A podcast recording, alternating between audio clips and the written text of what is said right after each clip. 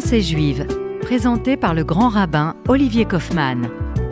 Chères auditrices et auditeurs de RCJ, heureux de vous retrouver après la gravité, la sonalité de Yom Kippour. Nous sommes à quelques heures d'accueillir la fête de Sukkot, la fête des cabanes, Zman Simchatenu, le temps de notre joie. La fête de Sukkot, plus que les deux autres fêtes de pèlerinage, Pesach et Shavuot, est associée légèrement plus à la notion de simcha, de joie. Et c'est la raison pour laquelle, à partir de ce soir jusqu'à Simchat Torah, eh bien, euh, nous aurons cette appellation, cette dénomination, Zman Simchatenu. À quoi bon mettre en avant la joie pourquoi plus maintenant euh, qu'à un autre moment? Pourquoi euh, revenir sur cette notion de joie qui pourrait paraître euh, quelque chose de léger et qui trancherait de manière assez contrastée avec la fête de Kippour et sa gravité? C'est d'autant plus vrai qu'au lendemain de Kippour, dans toutes nos synagogues, nous ne faisons plus de supplications, de tachanonim. Cette période est une période un peu de no man's land parce que Sukkot aurait pu tout à fait euh, tomber au lendemain de Kippour, puisque nous sommes déjà à la clôture de Kippour en train de penser à la construction de la Soukha. Mais le sens de mes propos aujourd'hui, c'est de revenir avec vous sur cette joie.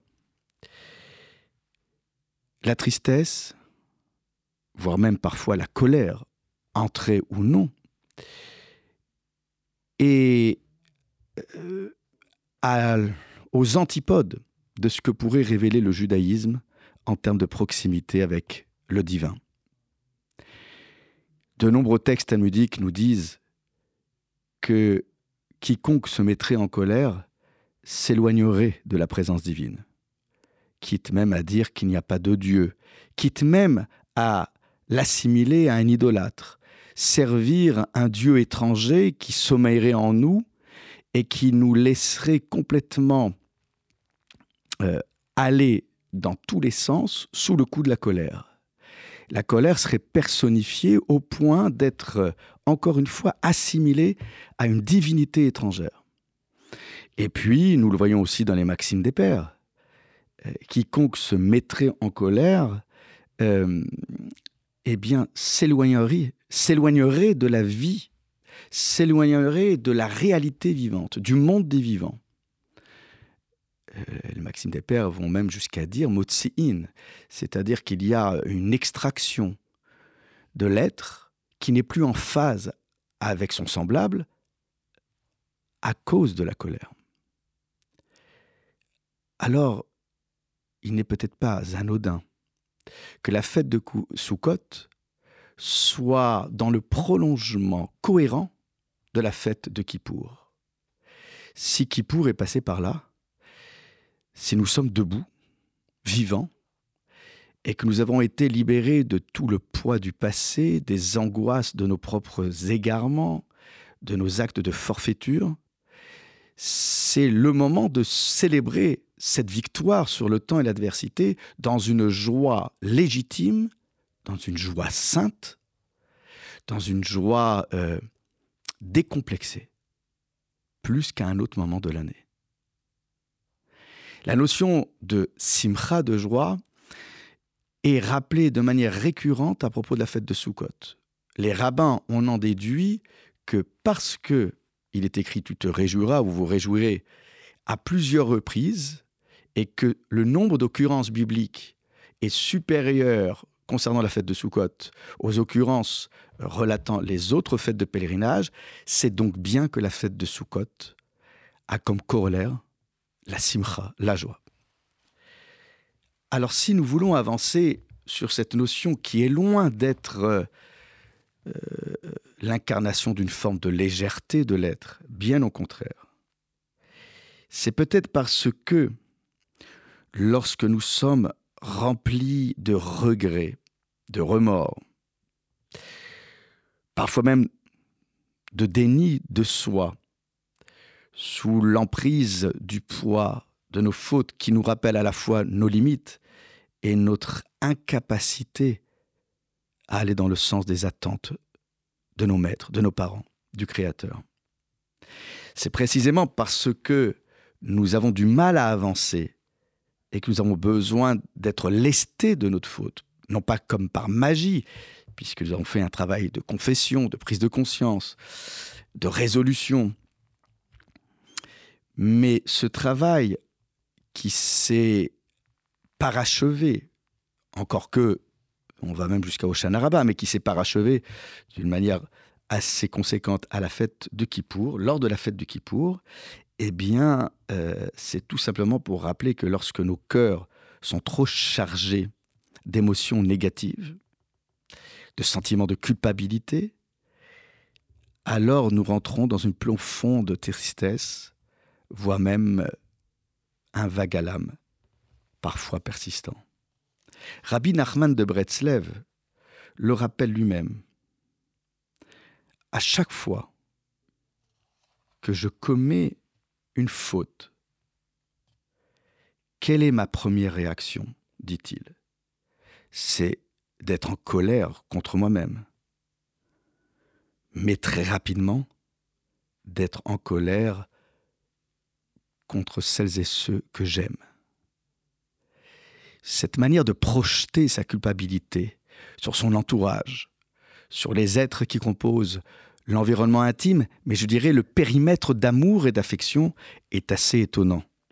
Mais Rabbi Nachman nous rappelle que cette colère déborde et qu'elle peut euh, engager des dégâts collatéraux avec euh, son proche euh, environnement. Alors, vous le savez,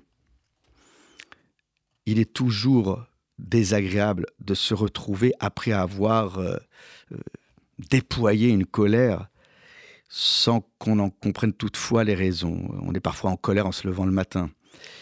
Et cela brise le cœur et on se sent d'autant plus coupable que nous voulons réparer.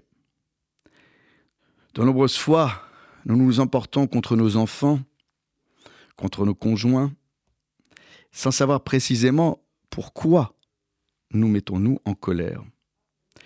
Et euh, parfois, il serait bon euh, d'émettre un préavis avant de se mettre en colère, pour avertir son entourage je suis peu fréquentable, distance de sécurité. Les maximes des pères ne nous rappellent-ils pas? Ne nous rappellent, Elles nous rappellent, ces maximes, que quand tu as devant toi un interlocuteur qui est très en colère, ne cherche pas à calmer sa colère. Garde une distance de sécurité pour toi et pour lui. Laisse-le euh, travailler euh, tous ces sentiments contradictoires ne cherchons pas de manière insistante à essayer par tous les moyens à apaiser la colère de quelqu'un qui est encore rouge de colère. Eh bien, euh, parfois, avant de se mettre en colère, il s'agirait d'opérer son propre kippour au quotidien et de se lester et libérer de ses fautes. Nous le voyons de manière très flagrante avec Joseph le Juste, que nous allons inviter à un moment donné durant la fête de Kippour, vous savez, parmi ces invités illustres que nous faisons entrer virtuellement dans la souka, les Zouchpizines, les invités de marque. Joseph le Juste, pourquoi s'appelle-t-il le Juste? C'est précisément parce qu'il incarne la droiture et la rectitude de cette branche de palme que nous allons associer aux trois autres espèces végétales. Il ne se laisse pas ébranler ni par les épreuves, horribles qui lui sont imposées, ni par la trahison de ses frères, ni même par toutes les tentations euh, qui ont pu s'opérer sur sa personne. Eh bien, il est sadique parce que il reste debout, comme le loulave.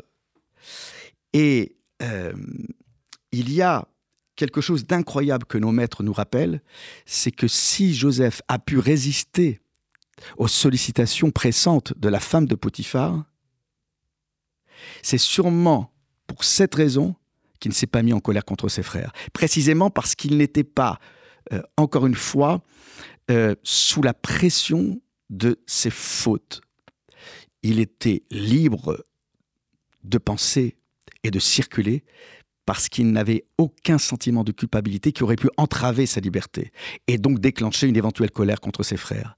C'est parce qu'il n'a pas cédé aux avances de la femme de Potiphar, selon ce commentaire, qu'il a pu se retrouver debout face à ses frères sans laisser libre cours à sa colère. Nous allons nous retrouver tout de suite pour euh, une page musicale rafraîchissante. מה יהודי נשמתי זועקת, הזמן נשרף במו ידיי. המוח רץ, המחשבה בועטת, אין כלים להכיל ונרדם. מה יהודי נשמתי זועקת, הזמן נשרף במו ידיי. המוח רץ, המחשבה בועטת, אין כלים להכיל ונרדם.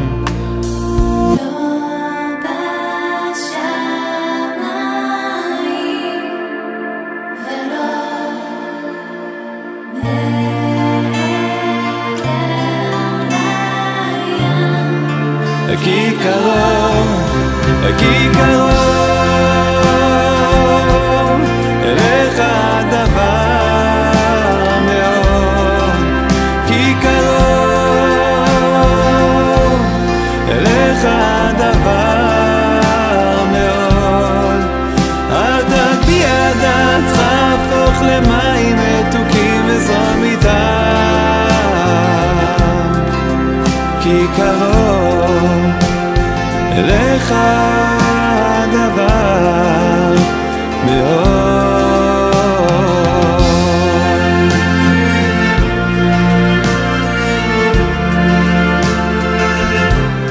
כל כך קל לשקוע, הייאוש מתוכי לא מרפה, לזרוע ולדמוע. מה יצמח מתוכי מה כנה לא בשמיים ולא מעבר לים כי קרוב, כי קרוב אליך הדבר Et nous voilà de retour après cette pause rafraîchissante. Je rappelais donc la résistance de Yosef qui lui a permis précisément de ne pas se mettre en colère contre ses frères. Et c'est intéressant parce que dans la bouche de Joseph, il y aura des éléments de langage, là encore, répétés à l'adresse de ses frères. Ne vous mettez pas en colère, ne soyez pas tristes, euh, ne vous disputez pas les uns avec les autres. C'est intéressant parce que qui mieux que Joseph peut parler de la non-colère, de la communication euh, transactionnelle, de cette capacité à faire fi de tout ce qui pourrait polluer nos relations interpersonnelles. Qui mieux que Joseph pouvait le faire, précisément lui qui n'était pas en colère, alors qu'il aurait eu toutes les raisons d'être en colère. Et c'est cela que nous devons retenir. La fête de Sukkot, nous ne pouvons pas être en colère, puisque nous ne sommes plus sous le poids de la faute, de la transgression.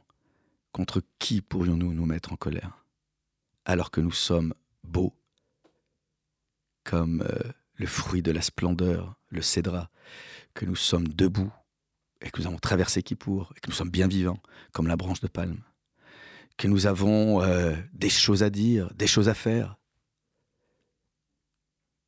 et à supposer qu'on serait euh, légèrement peu inspiré, un peu comme le saule pleureur, nous savons que nous ne sommes pas seuls, puisqu'il y a trois espaces végétaux qui constituent le bouquet, le bouquet des quatre espèces végétales. Et vous l'aurez donc compris, beauté rime avec éternité et inversement. Et euh, le rabbin Samson Raphaël Hirsch souligne que si le Talmud introduit l'idée que le thème de la beauté ne peut pas être circonscrit uniquement à la question de l'esthétique, mais qu'il s'étend et qu'il s'étend à la loi pratique, comme agiter les quatre espèces végétales, comme le choix des espèces végétales, et qu'il devient même un principe général de droit hébraïque. On appelle ça Hidur mitzvah, l'embellissement de la mitzvah. En ce sens, le beau s'exprime aussi avec éclat, dans la minutie avec laquelle nous allons rechercher le splendide et le parfait dans le hétrog, dans le cédra. Il est assez significatif que le rabbin va se documenter pour euh, cette question de beauté, de perfectibilité, en regardant les ouvrages euh, de botanique, pour comprendre que euh, le hétrog représente le summum du développement floral. Et certaines propriétés du hétrog qui y sont mentionnées correspondent presque littéralement aux propriétés énoncées dans le traité talmudique Sukkot. Beauté, éternité, c'est exactement ce que la Torah dit à propos de Joseph. Rappelez-vous, la Torah insiste, il fait marrer. Il a une apparence euh, physique. Il y a chez lui quelque chose de très esthétique. C'est un bel homme. Et c'était un beau garçon aussi. Donc cette beauté, ne nous trompons pas, elle rime encore une fois avec éternité, droiture. On se sent encore plus beau lorsqu'on a vaincu euh, tous les obstacles qui se sont dressés sur notre chemin. Et Dieu sait qu'ils étaient nombreux sur le chemin de Joseph. La raison pour laquelle on l'appelle Hatzadik le juste. Le Tzadik n'est-il pas incarné par le Hétrog, par le Cédra? Nous devons donc tous et toutes tendre vers cet idéal de beauté et de spiritualité, puisque nous sommes sortis indemnes et intacts de Kippour. C'est fort de ces convictions pacifiques et apaisées que Joseph peut rencontrer ses frères. Il n'y aura aucun règlement de compte. C'est, encore une fois, un jeune homme de 17 ans qu'on a jeté dans une citerne, qu'on a vendu, qu'on a rendu esclave, qu'on a jeté dans une geôle. On lui a détruit sa vie d'adolescent. Et il n'est pas en colère. Et si la Torah rappelle combien de fois Joseph dit à ses frères Et maintenant, ne soyez pas tristes, qu'il n'y ait pas de colère. En somme, vous m'avez vendu, mais ne vous sentez pas coupable. Parce que Dieu m'a envoyé pour la subsistance.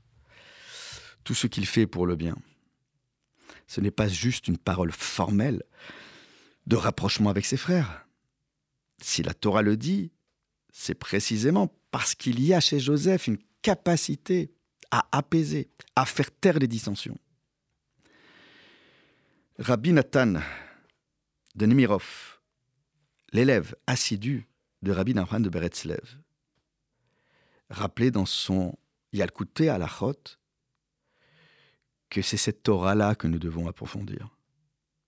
Parce que si Joseph le juste avait cédé aux sollicitations, à la séduction opérée par la fin de Potiphar, il n'aurait pas eu la force nécessaire de se retenir, de retenir sa colère à l'encontre de ses frères. C'est incroyable comme commentaire. Et là encore, c'est précisément toujours les proches qui en prennent plein dans la figure. Et les frères de Joseph ne reçoivent rien en boomerang malgré ce terrible acte de trahison qu'ils ont réalisé lorsqu'ils ont vendu leur frère, Joseph. Il a pu préserver l'amour qu'il devait avoir à l'endroit de ses frères. Il n'a pas oublié la leçon que lui a prodiguée Jacob. Il reste tes frères. Tu dois aller les chercher. Et Joseph répondra plus tard, mais ce sont mes frères que je cherche. Et Manitou, Rabbi Ashkenazi, rappelle que c'est cette quête de fraternité-là qui va euh, l'amener à prendre conscience qu'il ne peut pas se replier sur lui-même sous prétexte qu'ils ne communiquent plus ensemble et qu'ils sont très différents. Il reste tes frères. Cherche en eux ces potentialités que tu n'as pas su déceler jusqu'à maintenant.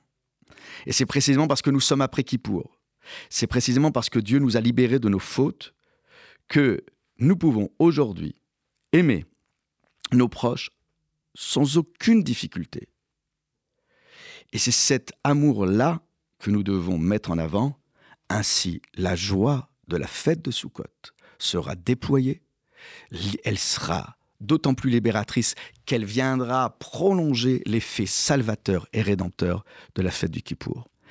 Mes chers amis, je vous souhaite précisément sous la cabane, sous la souka, entouré des espèces végétales, de pouvoir mettre en pratique tout ce que nous avons engrangé depuis le début de la fête de Rosh Hashanah jusqu'à maintenant. La fête continue. Opérons ce changement de manière durable, qui ne soit pas le temps d'un instant, mais le temps d'une vie pour l'éternité, jusqu'à 120 ans et plus. Je vous souhaite de très bonnes fêtes de Sukkot. Soyez heureux, soyez heureux et joyeux, soyons bénis. À très vite. Shabbat Shalom.